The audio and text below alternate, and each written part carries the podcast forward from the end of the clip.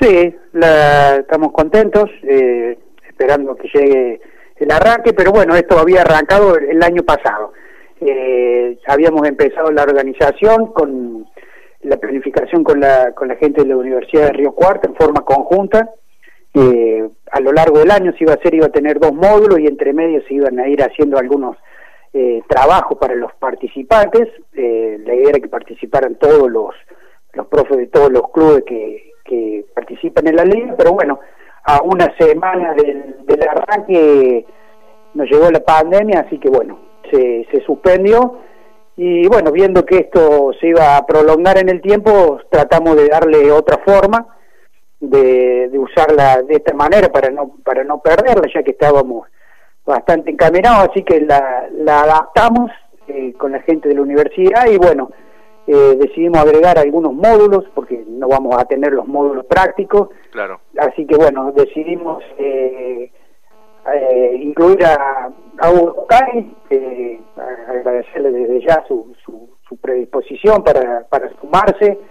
eh, a, este, a este el, ser el, el, que va a abrir el, las, los cursos y, y bueno, eh, con toda su experiencia en lo que es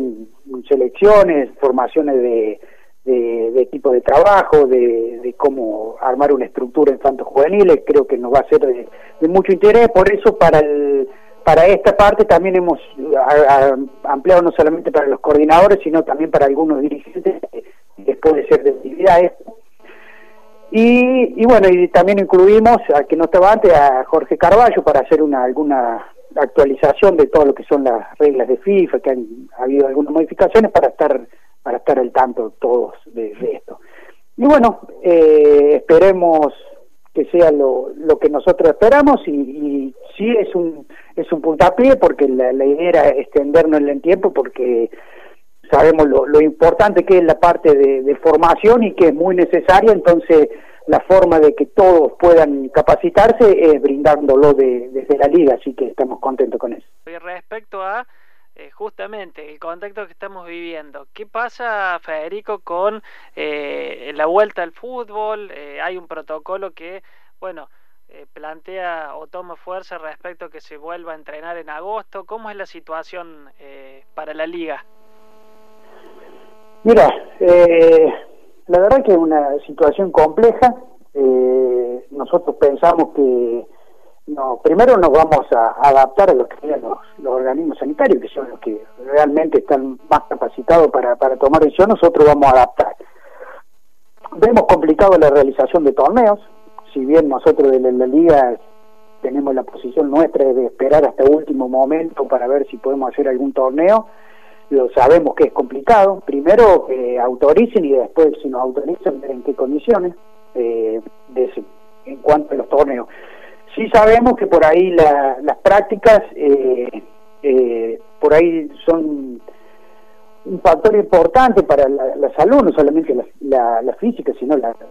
psíquica, porque este de encierro para, lo, para los chicos no es fácil sin ir a la escuela, estando con la salida limitada, entonces creemos que es importante cuando puedan volver y de la forma que se pueda. Eh, no algo que nosotros podamos desde la liga eh, influir mucho, más que todo acompañar y, y acompañar las, las, decisiones de los organismos de cada, de cada localidad y, de la provincia. Federico, eh, ¿cuál es eh, la situación actual eh, de la liga desde lo jurídico respecto a bueno los diferentes reclamos que, que hubo y, y bueno cómo está la situación hoy actual?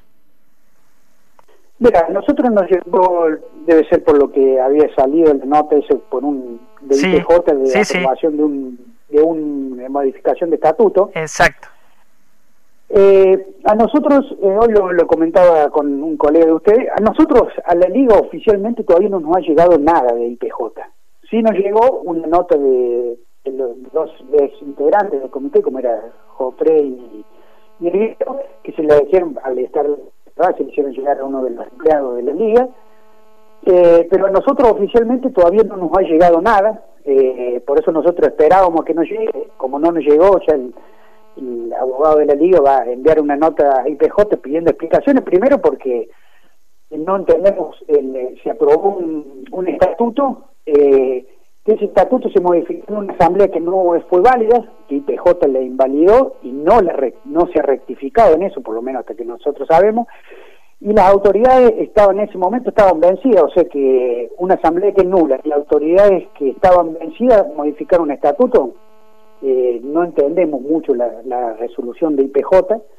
Eh, después, con respecto al estatuto, el estatuto no había sido aprobado por AFA, eh, pero bueno, son un montón de, detalles que nosotros esperamos a ver a que nos llegara oficialmente, como no nos ha llegado a la fecha la, la, resolución, de, la resolución por parte de IPJ, que lo organismo, los abogados están haciendo una nota explicando todos estos detalles, queremos una aclaración o que especifique bien eh, eh, esto, eh, IPJ, que calculamos que esta semana ya irá a estar entrando y, que nos aclare, porque si última, si el, estatuto que se modificó empieza a ser vigente a partir de ahora en adelante, pero cómo se hace con una asamblea que, ellos invalidaron y no se rectificaron, o autoridades que no estaban vigentes puedan modificar un estatuto, son cosas que por lo menos a primera vista nos llaman mucho la atención, pero bueno, antes de hacer especulaciones o eso, decidimos mandar una nota, o que se siga hablando por ahí, eh, decidimos mandar una nota que nos aclaren este, este punto que eh, no deja de ser importante.